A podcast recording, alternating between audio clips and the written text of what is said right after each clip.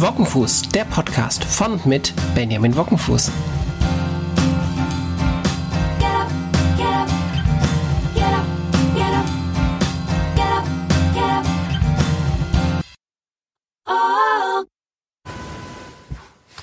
Herzlich willkommen zu einer neuen Folge Wockenfuß, der Podcast. Ich bin heute nicht in meinem Homeoffice-Büro, in Bonn kurz vorm Wald, sondern in der wunder wunderschönen ähm, Bonner Altstadt. Und zwar im Wahlkreisbüro, ist es der Fachterminus, Wahlkreisbüro der Bonner Grünen und sitzt da mit Katja Dörner zusammen, die Zeit und Lust hat für ein Podcast-Talk, quasi ein Sommerinterview jetzt hier. Und freue mich da total. Wir sitzen hier im Besprechungsraum mit einer grünen Wand, wie es sich gehört. Und Katja, ja, magst du vielleicht zwei, drei Sätze zu dir sagen, dich kurz vorstellen? Das mache ich natürlich sehr gerne. Äh, wir sind übrigens in einem ehemaligen Beerdigungsinstitut, Ui.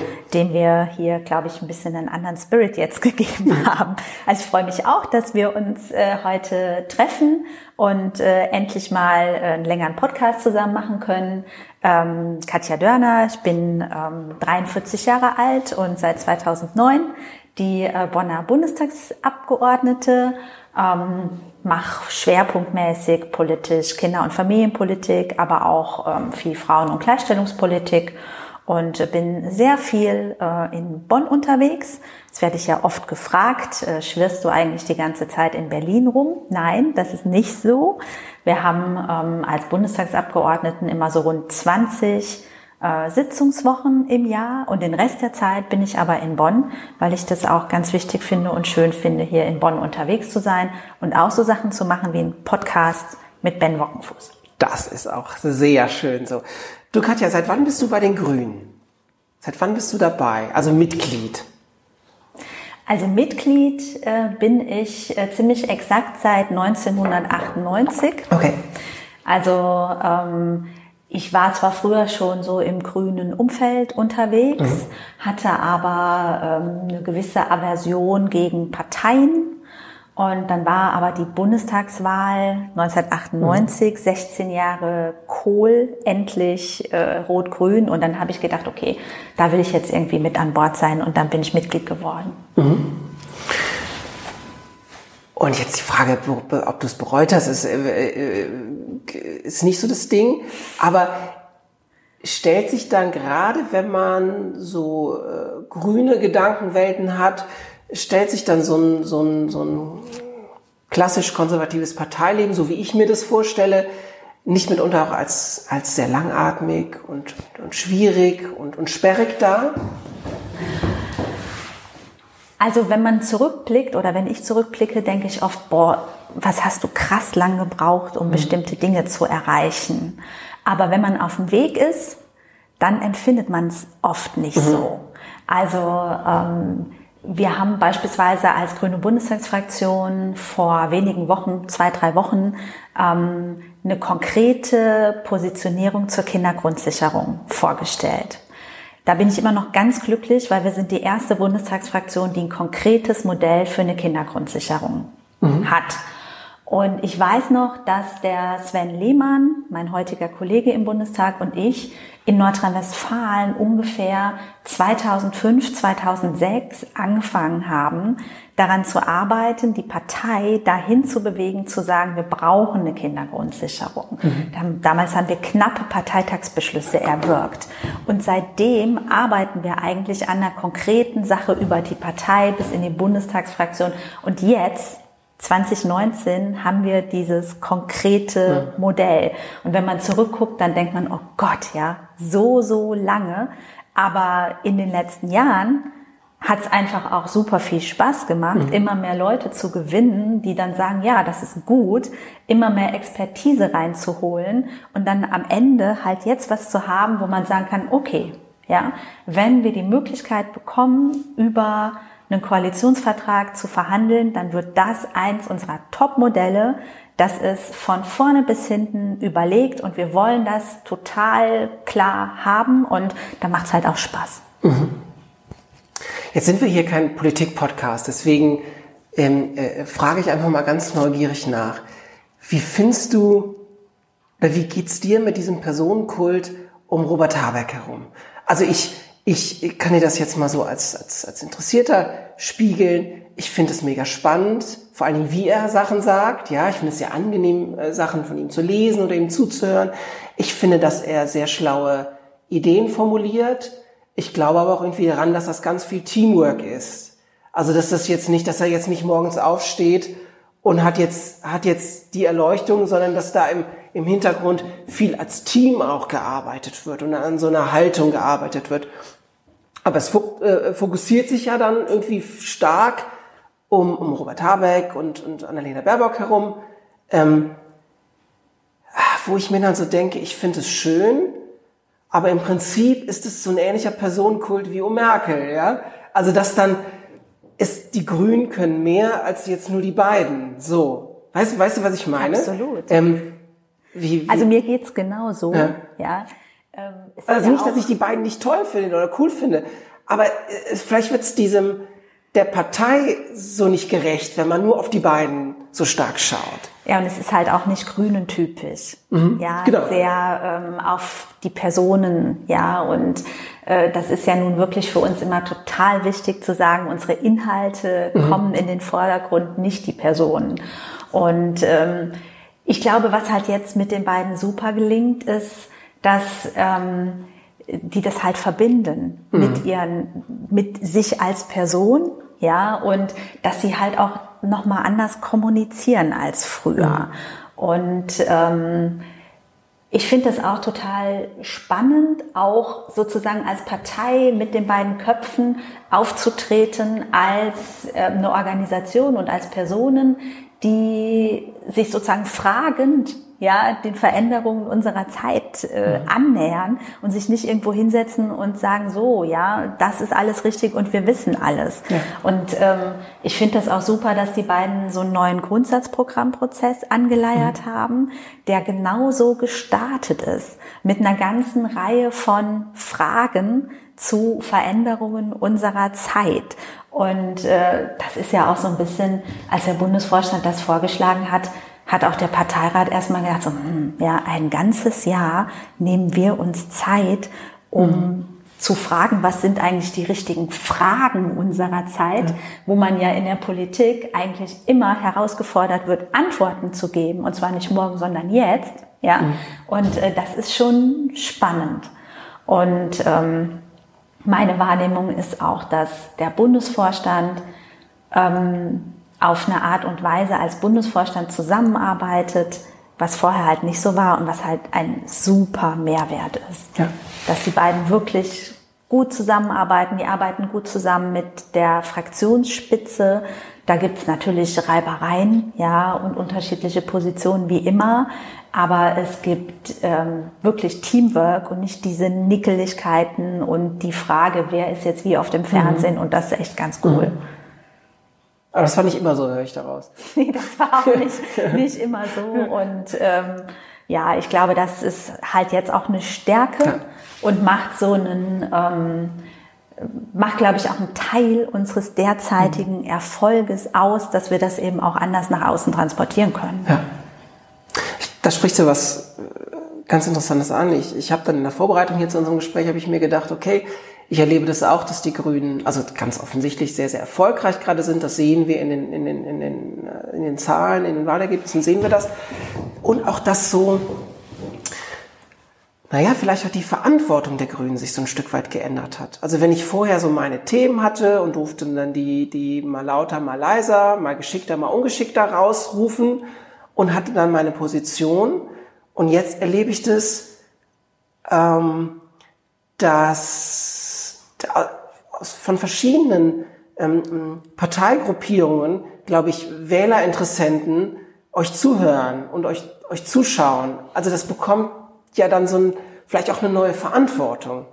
Ähm, erlebst du das auch so? Und wenn ja, wie gehst du damit um? Also der Blick auf uns ist deutlich anders. Mhm. Ähm, zum einen wird viel mehr erwartet, dass wir ähm, ein Vollprogramm präsentieren. Mhm.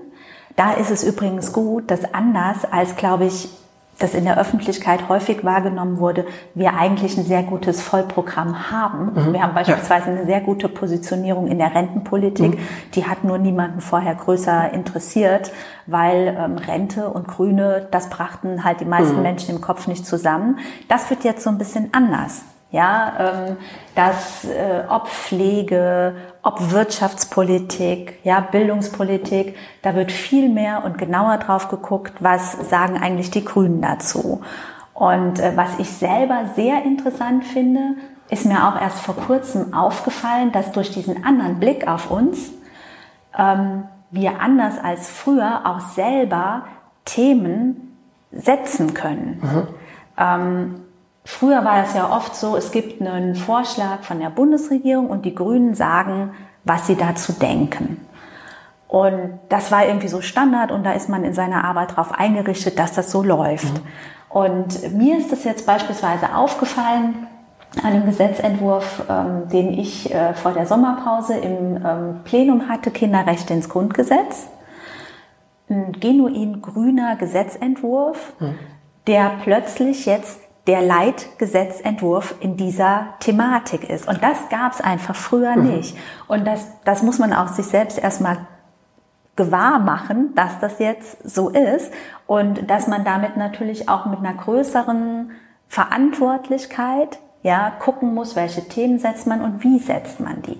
Aber das ist natürlich super spannend weil man viel mehr Möglichkeiten hat, auch mit der Bevölkerung ähm, in Austausch zu treten und auch Themen zu diskutieren, wo früher nicht unbedingt die Grünen im Fokus waren. Mhm. Also es ist eine super Chance. Ja. Aber auch verbunden, Verantwortung ist ja nicht immer nur was Schönes. Ne? Also Verantwortung muss man dann ja ein, ein Stück weit auch aushalten und auch mit, mit, das ist ja auch so erlebe ich das viel mit, mit Hoffnung, die so in euch gesetzt mhm. wird, in so eine andere Politik, in so ein anders mit Themen umgehen. Ähm, ich habe im Vorfeld in der Social Media auf Facebook, auf Instagram und auf Twitter habe ich mal rumgefragt, ähm, was habt ihr für Fragen an Katja? Ja? Was interessiert euch besonders? Und da fällt mir jetzt gerade besonders äh, Utes Post ein.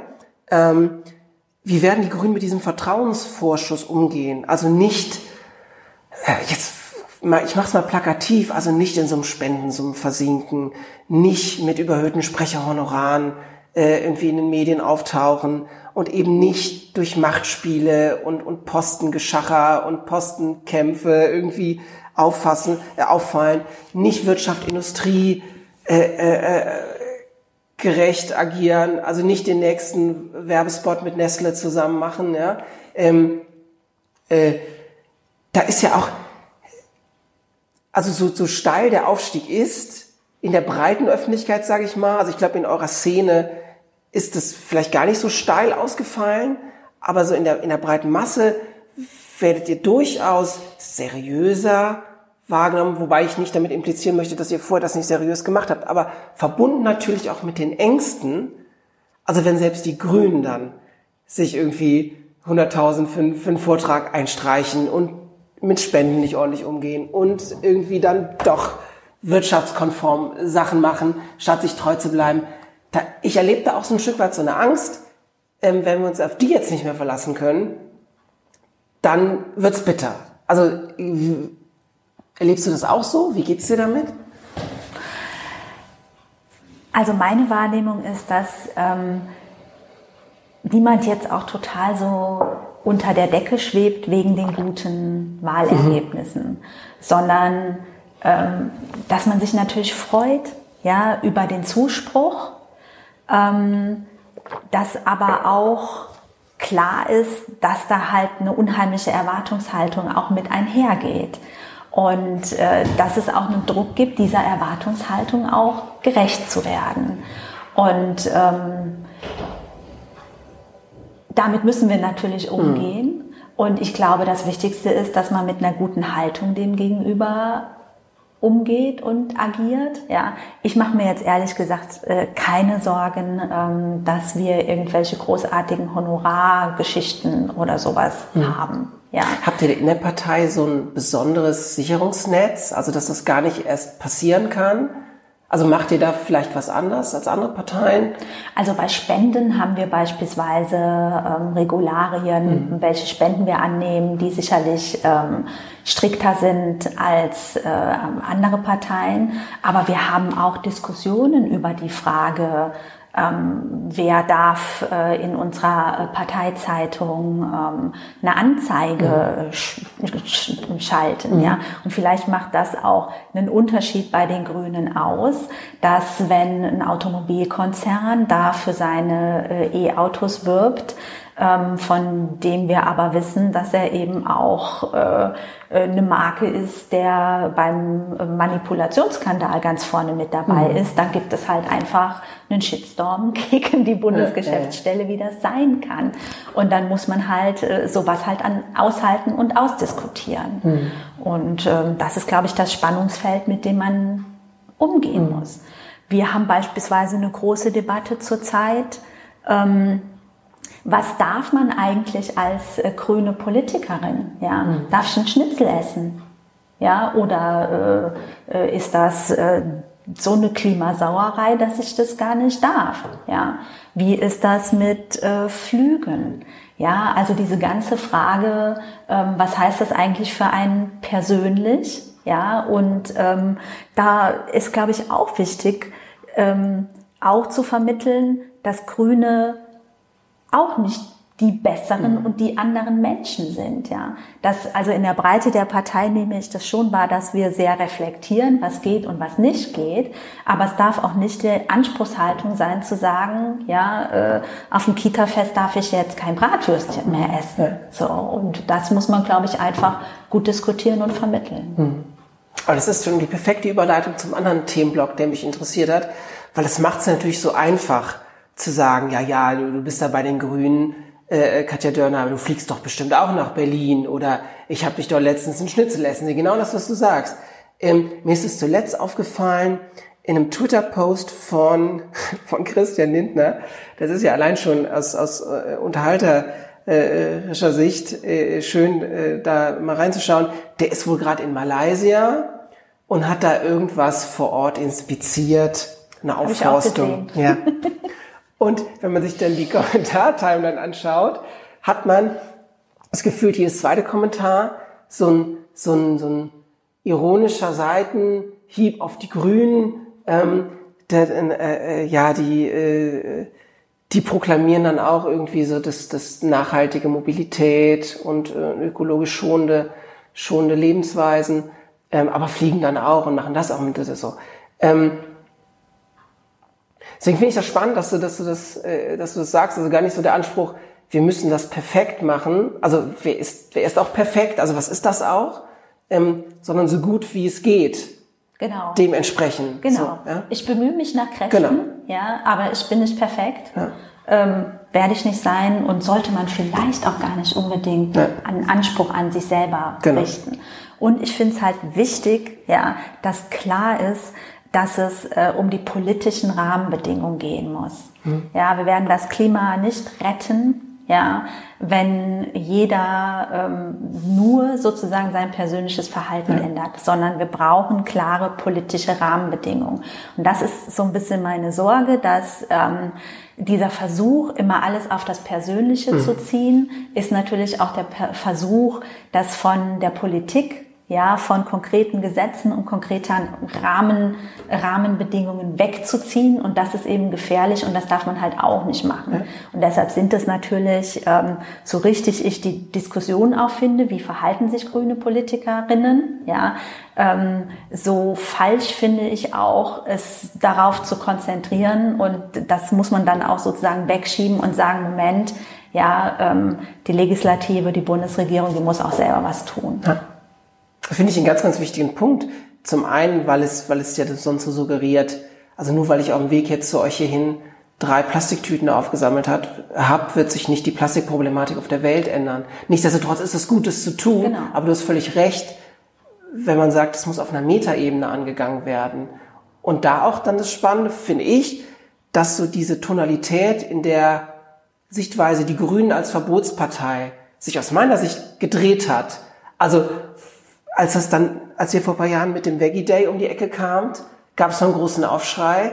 Und wenn ihr heute zu Recht sagt, das, das muss auch ein Stück weit politisch gewollt sein, dass wir uns in Richtung bewegen, hm, habe ich das Gefühl, ist das jetzt so ein Ansatz, wo die Menschen verstehen, hm, ja, na klar, also es braucht vielleicht auch ein Stück weit Verbot. Es gibt vielleicht kein Menschenrecht darauf, mit dem SUV durch die Gegend zu fahren. Es gibt kein Menschenrecht darauf, fünfmal im Jahr nach Malle zu fliegen, übers Wochenende. Das ist einfach kein Menschenrecht. So, und dann braucht es vielleicht auch ein, ein Setting, das, das einen Rahmen auch hat, einen Rahmen vorgibt. Und wenn man den Rahmen überschreitet, gibt es dann vielleicht auch mal einen Stopp. Ja?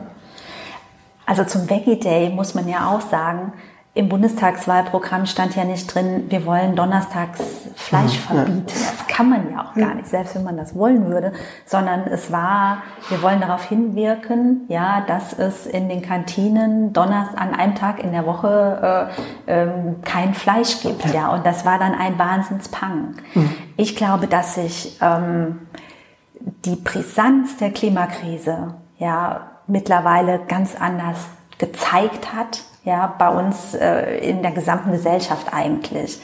2017, mein letzter Bundestagswahlkampf, Thema Klima hat niemanden interessiert. Es kam überhaupt nicht vor. Wenn ich da heute dran denke, auf jeder Podiumsdiskussion habe ich zum Schluss gesagt, ähm, Moment, könnte ich noch drei Sätze zum Klimaschutz sagen? Und die Moderatoren haben gesagt, was interessiert jetzt eigentlich nicht? Ja. So. Und das kann man sich jetzt, ja, zwei Jahre weiter eigentlich überhaupt nicht mehr vorstellen. Mhm. Und ähm, das haben wir Grüne nicht alleine geschafft. Ja, das haben die Fridays for Future, das hat Greta Thunberg geschafft. Ja, dazu hat der Dürresommer beigetragen. Äh, und so schlimm das ist, so gut ist es natürlich mhm. auch, dass wir das endlich als Thema haben. Und ich merke einfach, dass die Leute viel offener sind, ja. sich ernsthaft zu fragen, was muss eigentlich passieren und dass dann eben bestimmte Dinge, die man für selbstverständlich hält, so auch nicht mehr gehen, ist, glaube ich, ganz, ganz vielen Leuten klar. Aber dann muss es eben auch darum gehen, dass die Politik was tut. Ja, also, dass ich billiger nach Berlin fliege, als ich mit der Bahn fahre. Das ist doch ein absoluter Systemfehler. Mhm. Und da kann kein Individuum was für, ja, sondern sowas muss sich ändern. Ja, auch beim Essen. Ja, äh, es muss einfach gutes vegetarisches oder veganes Essen in den Kantinen geben, dann isst man das auch. Aber wenn das halt Mist ist, dann esse ich das auch nicht. So. Und da müssen halt die Veränderungen ansetzen und nicht mit dem Zeigefinger auf die Leute zeigen und sagen, du rennst hier mit einer Plastiktüte rum, ja. wie bist du denn drauf? Genau. So. Ja, äh, Umgang mit Retouren im Onlinehandel ist, ist auch noch, glaube ich, so ein Thema, wo, wo ganz, ganz viel hintersteht. Ja. ja. Ähm, du hast gerade Fridays for Future angesprochen. Daraus sind ja verschiedene Subbewegungen erwachsen. Also äh, äh, irgendwie Eltern for Future, was habe ich letztens, äh, äh, Landwirte for Future äh, und eben auch Kita for Future. Mhm. Ähm, jetzt kann ich, kann man sagen, okay, das ist, das gehört auch vielleicht ein Stück weit zu so einer politischen Erziehung, Kinder schon früh für so Themen zu sensibilisieren und auch früh so ein demokratisches Mittel des Demonstrierens vielleicht auch, auch als nichts Verpöntes oder, oder, oder ähm, ganz abgefahrene Sache darzustellen. Ähm, wie stehst du dazu, wenn dann wirklich die Kitas mit ihren, mit ihren, mit ihren Kindergruppen sich freitags äh, mit den gemalten Schildern auf die Straße stellen? Also ich bin ja eine Kinderrechte-Tante mhm. und deshalb schwerstens der Meinung, dass man Kinder nicht instrumentalisieren darf. Mhm. Ja, und trotzdem ist es natürlich richtig frühzeitig mit Kindern ähm, über solche Themen zu sprechen. Ob ich jetzt ähm, Kinder mit auf eine Demo nehmen würde, ich persönlich hätte mhm. da eher ein Fragezeichen. Mhm. So. Aber äh, was ja beispielsweise die Kitas for Future auch machen, ist ähm, auch bei den Eltern beispielsweise genau. Wahrnehmungen mhm. zu verändern. Freitags keine Elterntaxi. Keine Fridays äh, ohne Taxi, genau, genau, genau. ja. Oder ähm, Plastiktütenproblematik und sowas, ja. Und sowas kann man aus meiner Sicht ja voll und ganz unterstützen. Mhm.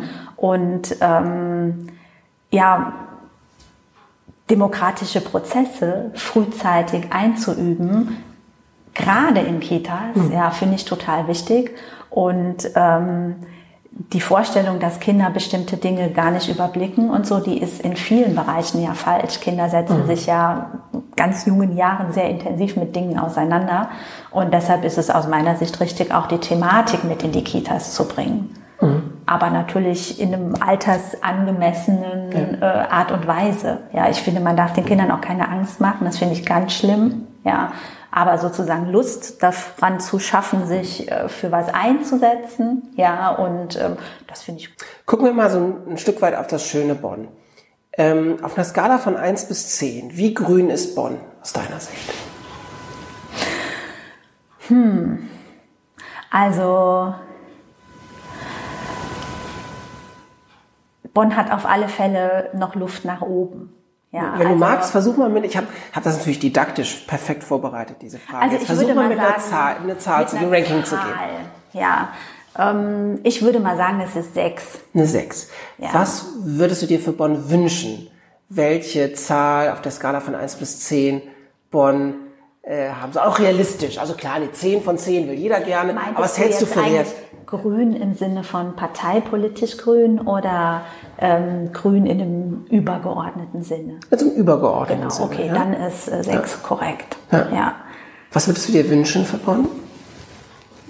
Naja, je grüner, je besser. Ja. ja aber also, so auch durch so eine realistische Brille, äh, klar, eine 10 von 10 wäre wär, wär super toll, aber was ist auch wirklich real, was wäre realistisch machbar, wenn man die Kräfte dafür, dafür aufbringen würde? Was hältst du für realistisch, wie grün Bonn sein könnte? Also Bonn hat aus meiner Sicht das Potenzial, ja, sehr grün zu sein. Mhm. Also ich sag mal neun oder mhm. auch zehn, ja, kann diese Stadt erreichen, weil sie eigentlich alles, was man dafür braucht, mitbringt. Ja. Und deshalb ist es halt auch schade, dass wir, ich sag mal jetzt nur sechs sind auf deiner mhm. ja, äh, genau. Skala. Ja, du hast die sechs gesagt. ich habe die sechs gesagt, ja genau. Aber was fehlt dann Bonn, um von der sechs auf die neun zu kommen? Also ich finde ähm, Verkehr mhm. ist ein Mega-Thema, wo wir halt viel zu wenig grün sind. Mhm. Also wir haben immer noch ähm, so einen klaren Vorrang für äh, den Autoverkehr. Und äh, da sieht man einfach in anderen Städten, dass es auch ganz anders geht, wenn man will. Mhm. Und ähm, da würde ich mir auch von der Kommunalpolitik wünschen, da einen größeren Schwerpunkt drauf zu legen und einfach auch ambitionierter zu sein, ähm, dass man jetzt nicht von heute auf morgen eine autofreie Innenstadt hat, mhm. ja, geschenkt. Aber dass man mal sagt, ja, das ist unsere Zielperspektive und wir arbeiten darauf hin und das sind unsere Schritte und wir machen das mit den Bonnerinnen und Bonnern zusammen. Ja, ja. Äh, das finde ich erfolgt noch zu wenig. Ja. Und ähm, wir haben hier in Bonn diesen ganzen internationalen Nachhaltigkeits-, Biodiversitäts-Cluster-Ansatz mit den Unis und den Entwicklungsinstitutionen und so. Und ähm, wenn man mit denen im Gespräch ist, ja, Thema Nachhaltigkeit beispielsweise, ja, wie ist das mit der Beschaffung? Wo kauft die Stadt mhm. äh, die Dinge ein, die sie ja in großen Mengen braucht. Ja, ähm, da sieht man halt auch, da könnten wir auch viel grüner sein. Ja. ja. Essen in Kitas und Schulen. Jetzt macht, äh, ich weiß gar nicht die Zahl, eine kleine Anzahl von Schulen macht mit bei 10 Prozent ähm, ähm, Bioanteil mhm. im Schulessen. Super Ansatz, ja. Äh, kann aber viel besser werden. Okay. Und wenn ich in andere Städte gucke, da sind die da halt schon viel weiter. Und deshalb ähm, haben wir, glaube ich, noch Potenzial, viel mhm. grüner zu werden. Sehr gut. Ähm, du, du hast ja eben schon gesagt, du bist ja so eine Kinderrechte-Expertin. Ne? Oder so eine, so eine mm. Ich habe gesagt Kinderrechte Tante. Kinderrechte Tante. Dann, das Expertin kommt von mir. Ich meine das. Also ich schätze, ja, ich, ich auch. Also sowohl Tante als auch, ja. als auch Expertin meine ich total positiv. Ähm,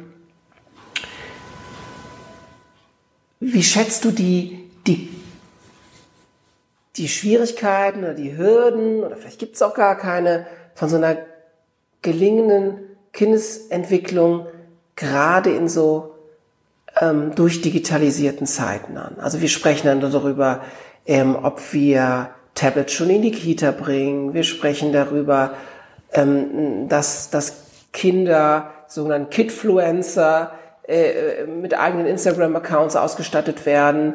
Ähm, ich war letztens bei der, bei der, bei einer Veranstaltung hier in Bonn, ähm, äh, wo es wurscht, da habe ich mit einer Zehnjährigen gesprochen, die äh, ein relativ großer Star auf TikTok, dies, mhm. dies, dieser, dieser, dieser Sing-Karaoke-App ähm, ist.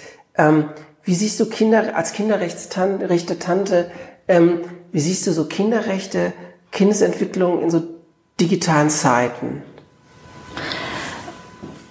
Also wenn man in die UN-Kinderrechtskonvention mhm. schaut, dann gibt die uns eigentlich alles an die Hand, ja, was wir äh für die Kinderrechte auch im digitalen Zeitalter brauchen. Mhm. Ja, und äh, da brauchen wir den gleichen Mix ja, von Förderung, Beteiligung und Schutz, ja, den wir äh, in der, ich sag mal in Anführungszeichen, analogen Welt mhm. auch brauchen, ja, übertragen eben ähm, auf die digitale. Ähm, mein Eindruck ist, wir sind da gerade bei den kleinen Kindern noch ziemlich am Anfang mhm. und ähm, diese Balance zwischen welchen Schutz brauchen Kinder und wie können wir Kinder auch ähm, kompetent machen, mit Medien umzugehen. Diese Balance, die müssen wir, glaube ich, noch besser austarieren. Ja. Aber ähm, dass wir grundsätzlich frühzeitig mit Kindern ähm, Kinder die Möglichkeit haben, ja, sich auch im digitalen Raum zu bewegen, das finde ich schon richtig. Aber es muss eben in einem geschützten Rahmen sein und es muss äh, in einem altersadäquaten Rahmen sein mhm. und ähm, da bin ich auch von überzeugt, ähm, es muss halt auch zeitlich begrenzt sein. Ja. ja. also die unterschiedlichen Wahrnehmungsräume, die Kinder haben sollen, ja, ob das jetzt im Wald ist, ja, oder ob das äh, äh, im Digitalen ist, ja, das muss halt einen vernünftigen Ausgleich haben. Mhm. Und ähm, da brauchen, glaube ich, die Institutionen, ja, die Kitas, noch viel mehr Unterstützung, als sie das heute haben. Viele äh, Fachkräfte ähm, haben ja auch ihre Ausbildung gemacht zu einem Zeitpunkt, als noch überhaupt mhm. kein Thema war. Und das läuft halt jetzt langsam an, ja, eben digitale Medien auch in die Kitas zu bringen, aber in einem, in einem Rahmen, ja, der eben auch kindergerecht ist. Und ähm, ich glaube auch, dass wir in dem Bereich äh, mehr Regulierung brauchen. Auf Bundesebene werden wir ja äh, den Jugendmedienschutz auch ähm, hoffentlich jetzt zeitnah reformieren. Ich sage mal Stichwort Alterskennzeichnung, dass wir da mal ein einheitliches System hinbekommen, dass wir wirklich alle ähm, Aspekte auch mit einbeziehen. Wenn man sich das heute anschaut, die ganzen Chat-Funktionen, ja. Mhm. Ähm, die werden ja heute gar nicht mitbewertet. Und das ist ja total retro. Also da brauchen wir wirklich viele auch Updates, ja, was unsere Regulierungsmöglichkeiten angeht. Hast du das Gefühl, dass auf der Bundesebene ähm, das richtig gesehen wird? Oder würdest du da eher ein Update oder gar einen Relaunch empfehlen? Ähm, also ich finde es beispielsweise problematisch, dass es so ein Wirrwarr gibt äh, der Zuständigkeiten zwischen Bund und Bundesländern. Ja.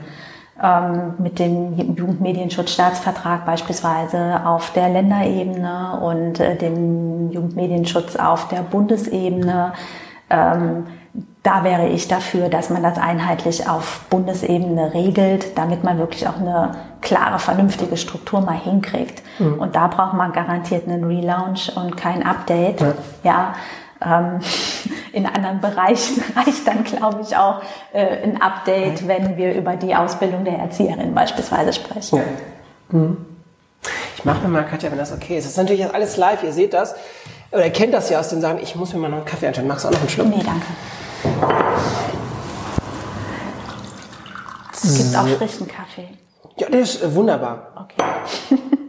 ist Sehr schön. Ja, ähm, wir kommen gleich nochmal so ein Stück weit aufs Digitale zurück. Ähm, aber da eher so bei dir und nicht so bei den Kindern, wenn, wenn du Lust drauf hast. Ich würde gerne ähm, so einen Gedanken äh, nochmal so zum Blog Kinder abschließend mit dir durchgehen. Ähm, Chancengleichheit für Kinder. Also auch diese gar nicht nur digital, aber eben auch digital. Also wenn wir die tollen Tablet-Klassen und, und, und Kitas haben, aber zu Hause äh, hat Papa oder Mama nur das Tablet und ich darf da nicht drauf. Und wenn ich drauf bin, dann bin ich mit demselben Profil drauf wie Papa, der vorher im Internet gesurft hat und weiß nicht was angeschaut hat. Ja, ähm, Chancengleichheit für Kinder. Ähm, was hältst du von der Idee, also des bedingungslosen Kindergrundauskommens, würde ich es mal so nennen. Also wenn, wenn jede Familie auch, auch finanziell ein, ein, ein Budget bekommt, was egal welchen ökonomischen Vorzeichen noch herrschen, ähm, dass Kinder sich, dass Kinder sich optimal entwickeln, entfalten können. Was hältst du von dem Gedanken? Finde ich gut. Ähm, das ist ja auch das, was wir mit unserer Kindergrundsicherung ja. verfolgen. Mhm. Ähm, die Familienförderung, die Kinderförderung, so wie wir sie heute haben, äh, ich nenne das gerne das Matthäus-Prinzip. Mhm. Ja, dem der hat, dem wird gegeben. Ja. ja. Ähm, viele wissen das ja gar nicht, dass äh, Familien über die ein hohes Einkommen haben, wie beispielsweise Bundestagsabgeordnete, mhm. ähm, über die Steuerfreibeträge mehr Förderung für ihre Kinder bekommen als äh, beispielsweise ihre Sachbearbeiterin. Mhm. Ja. Ich als Bundestagsabgeordnete spare 230 Euro, nee, 310 Euro, Entschuldigung, 310 Euro Steuern jeden Monat. Ja. Meine Sachbearbeiterinnen bekommen 210 Euro Kindergeld. Mhm. Und äh, das ist für mich eine total nicht nachvollziehbare ja. Ungerechtigkeit. Und auf der anderen Seite haben wir, wenn das Kindergeld erhöht wird und man bekommt ALG 2, dann wird jeder Cent auf äh, die Sozialleistung angerechnet und man hat dann gar nichts davon. Und deshalb bin ich schon lange der Auffassung, dass wir das vom Kopf auf die Füße stellen müssen und dass wir auch im Kern wegkommen müssen von diesem Andocken ans Steuersystem, mhm. so, sondern dass wir einen, erstmal einen Grundbetrag brauchen für alle Kinder, der für alle Kinder gleich ist. So. Und äh, darauf aufdocken braucht man dann noch einen zusätzlichen Betrag, ja, der eben besondere Bedarfe abdeckt. Ja, wenn man beispielsweise Wohngeld bezieht oder mhm. andere ähm, Sozialleistungen, Kinderzuschlag oder sowas. Ja, aber im Kern muss dem Staat erstmal jedes Kind gleich viel wert sein. Und ähm, ja, äh, da kämpfe ich ja schon viele ja. Jahre für. Und ähm, zum Glück gibt es bei dem Thema mittlerweile ja auch bundespolitisch Bewegung. Ähm, die SPD beispielsweise hat jetzt auch gesagt, sie wollen hin zu einer Kindergrundsicherung. Die haben zwar noch kein konkretes Konzept, aber vielleicht kriegen sie das noch.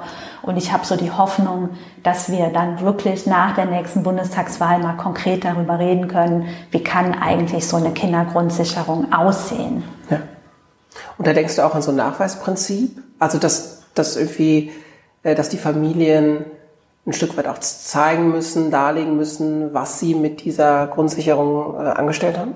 Nö, überhaupt nicht. Also warum sollten sie das tun? Mhm. Ja, das ist ein Betrag, der die Teilhabe der Kinder äh, abdeckt und zwar gut abdeckt, anders als wir das heute haben.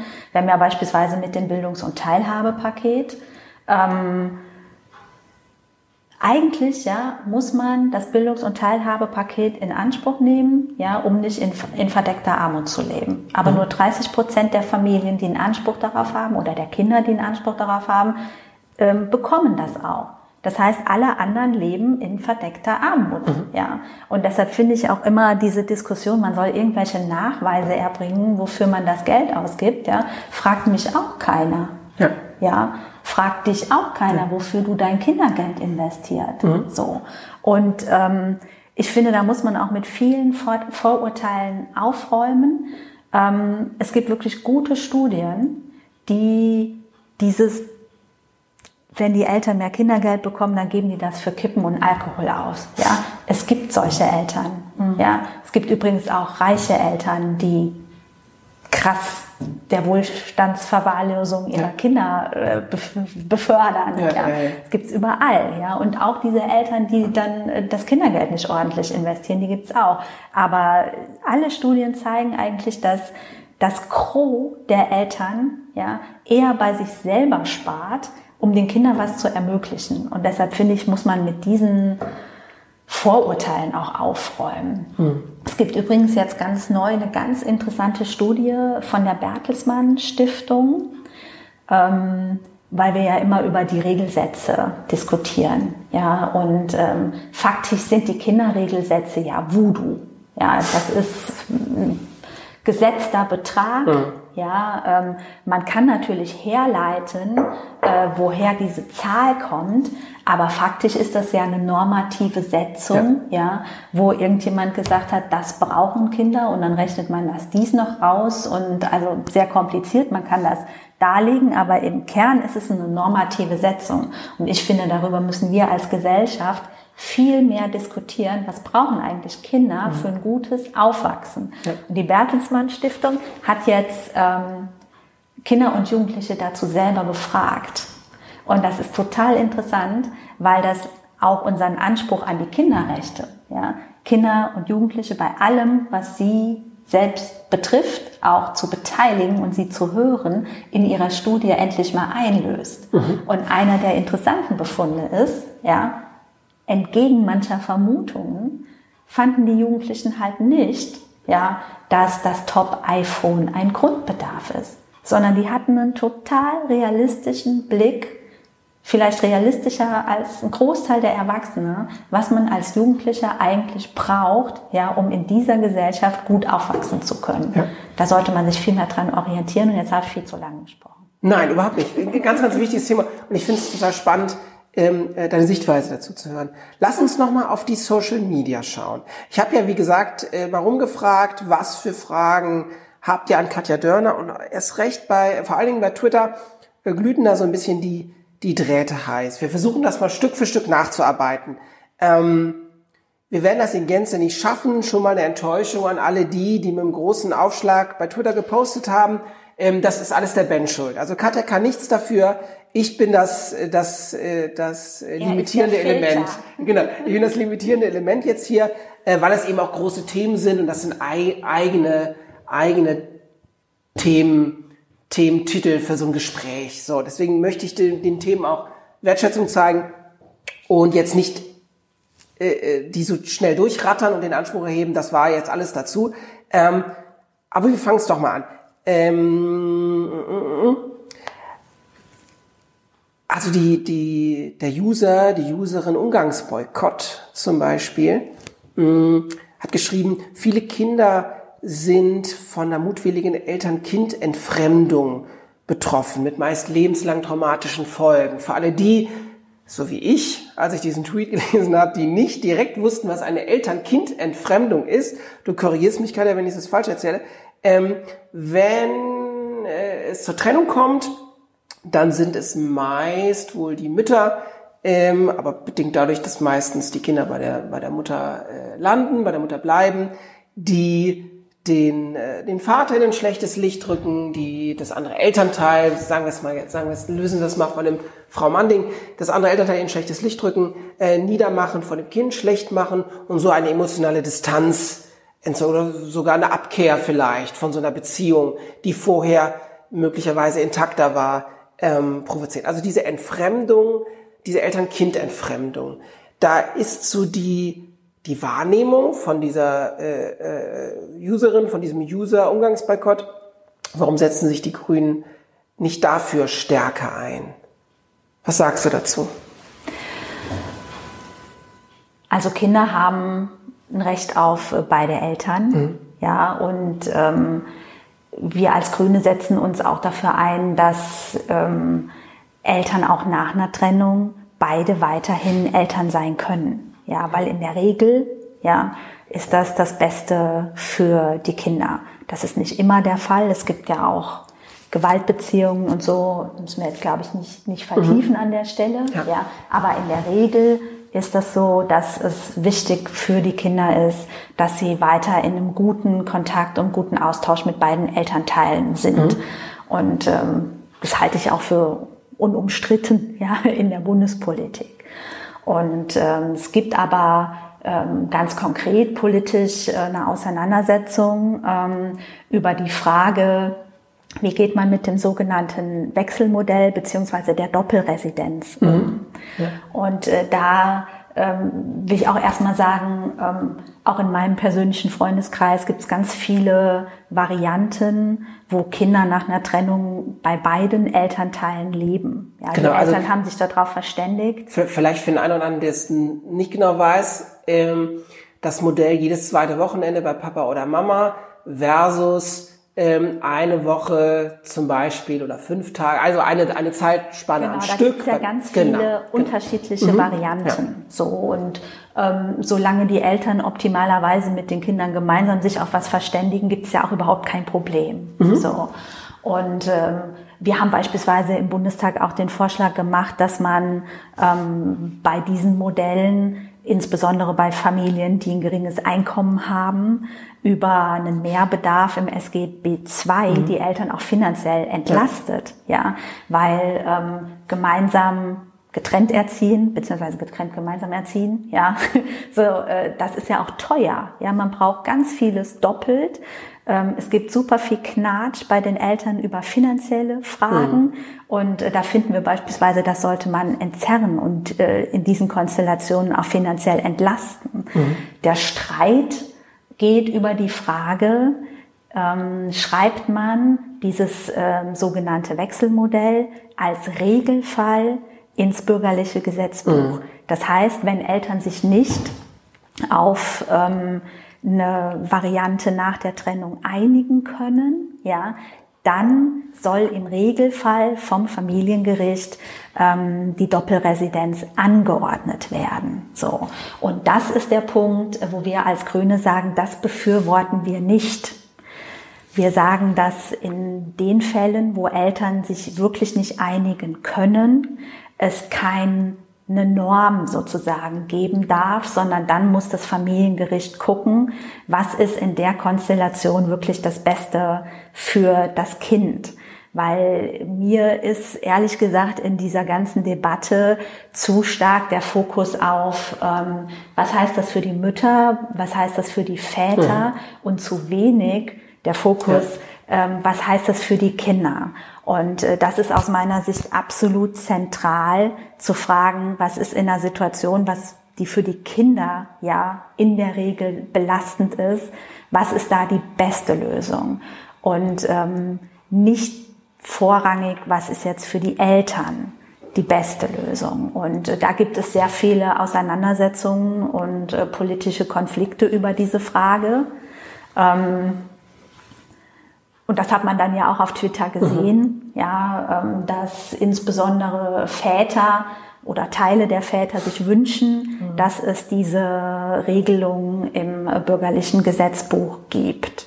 Also ich wäre immer dafür, ähm, äh, zu befördern, dass Eltern, die ähm, sich getrennt haben, weiter gemeinsam für die Kinder Verantwortung übernehmen, ähm, in welcher ob das jetzt 50-50 ist oder 60-40 und das ist ja alles sehr individuell, ja. Aber ich glaube, und äh, das zeigt ja auch, wenn man in andere Länder guckt, in denen die Doppelresidenz schon viel ähm, geläufiger ist als bei uns, ja, ähm, dass man eigentlich vor der Trennung was dafür tun muss. Mhm. Ja, äh, die Vorstellung, dass ähm, nach einer Trennung, wenn beispielsweise die Mütter äh, sich immer vorrangig um die Kinder gekümmert haben, dass das dann nach der Trennung ganz anders genau, läuft. ja? Genau. Also das finde ich so ein bisschen so, hm. Das dachte ja? ich mir in der Diskussion eben auch. Genau, ja, aber genau. das ist, das ist äh, halt eine Vorstellung, die teilweise in, in der Diskussion dann ähm, mhm. sehr in den Vordergrund geschoben wird. Ja? Wir haben leider immer noch eine Konstellation, ähm, die es für viele Familien nahelegt, dass die Mütter beispielsweise Teilzeit arbeiten und die Väter Vollzeit arbeiten. Und da müssen wir, glaube ich, ran. Und da gibt's ganz viele politische Rahmenbedingungen, die man da ändern könnte. Ja, Stichwort Entgeltgleichheit, Stichwort Ehegattensplitting, aber auch Kita-Aus beispielsweise. Kita-Ausbau beispielsweise, andere zeitpolitische Modelle für Familien, ja, die es Vätern und Müttern ermöglichen, beispielsweise vollzeitnahe Teilzeit äh, oder teilzeitnahe Vollzeit zu arbeiten, ja, und eben das zu machen, was ähm, sich ein Großteil der Eltern ja wünscht, eine partnerschaftliche Aufteilung von Erwerbs- und Familienarbeit. Sind wir weit von entfernt, ja.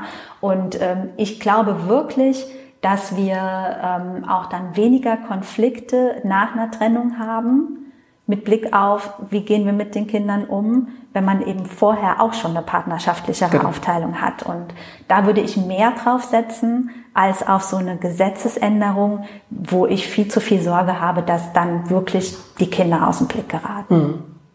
Ja, und ich denke, ich darf das, ja, völlig richtig. Und ich denke, ich darf das so als, als, als Vater auch sagen, wenn ihr, wenn ihr relevant für eure Kinder sein wollt und eine, eine, eine starke Vaterrolle, positive Vaterrolle leben wollt, dann schnappt euch den Wischmopp, dann schnappt euch den, den Staubsauger und dann äh, so banal das klingt, vielleicht sind, sind wir auch in so einer Community oder in so einer Szene, wo, wo das so trivial klingt. Na klar macht Papa mal die Wäsche oder na klar kocht Papa mal.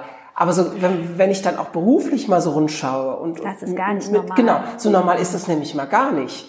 Und wenn wir starke Vaterrollen demonstrieren wollen, dann machen wir das nicht durch große Reden oder durch großes Tun, sondern einfach ganz praktisch ähm, äh, äh, auch, auch Familienmanagement-Aufgaben übernehmen, die, äh, die dann vielleicht vorher nicht mein, mein Part waren. Warum auch immer, dass man sich irgendwann so überlegt hat, dass, dass, dass das eine äh, die Mutter macht, das andere der Vater.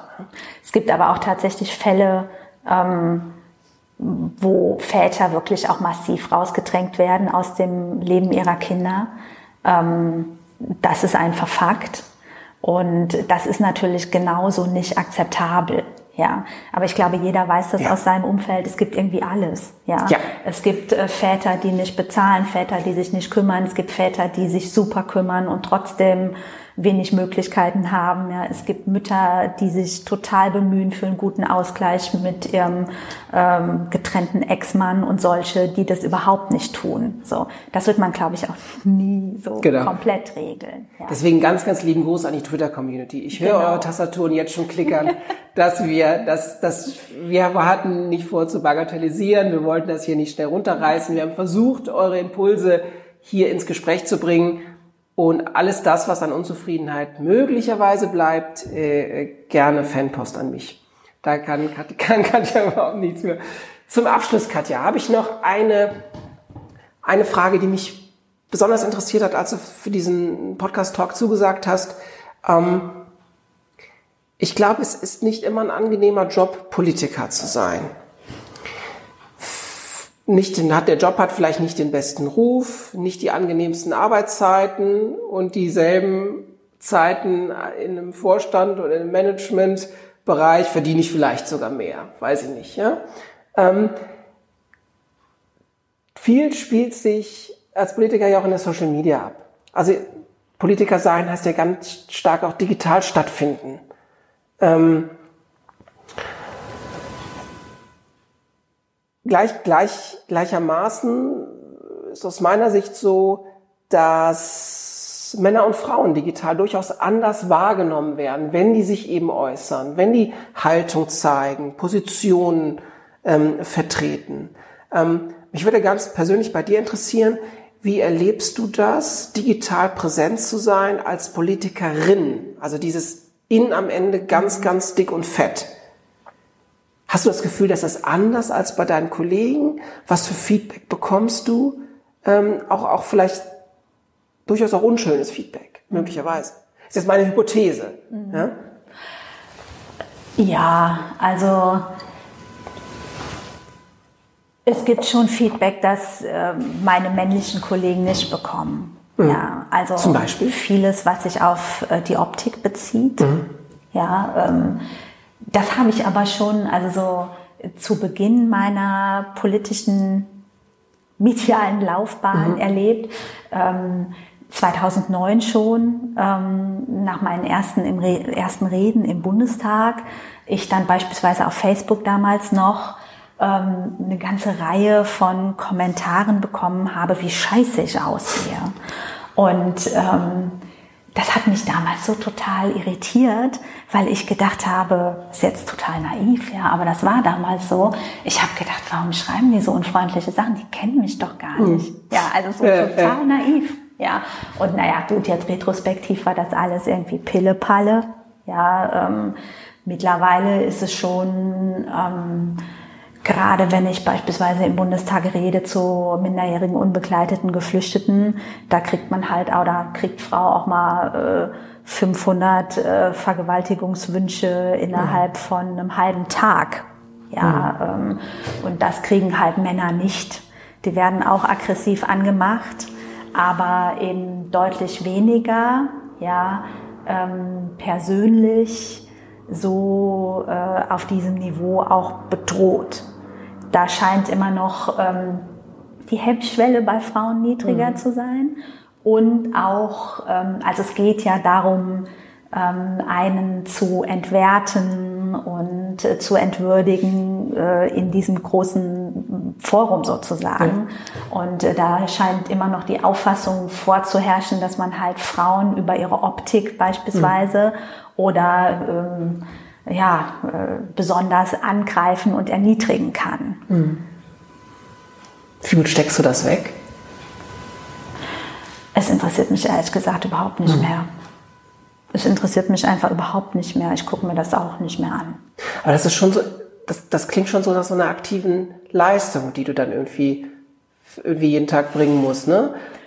Also es ist ja auch nicht alltäglich, ja. also das, ja, das ist ja in der Regel anlassbezogen, dass man halt so eine Art von Shitstorm bekommt. Ja, andere Kolleginnen sind da auch viel mehr im Fokus ähm, als ich. Ähm, ich weiß nicht, ich habe das einfach irgendwann für mich gedacht, das ist für mich so irrelevant. Mhm. Ja, das nehme ich einfach überhaupt nicht mehr wahr.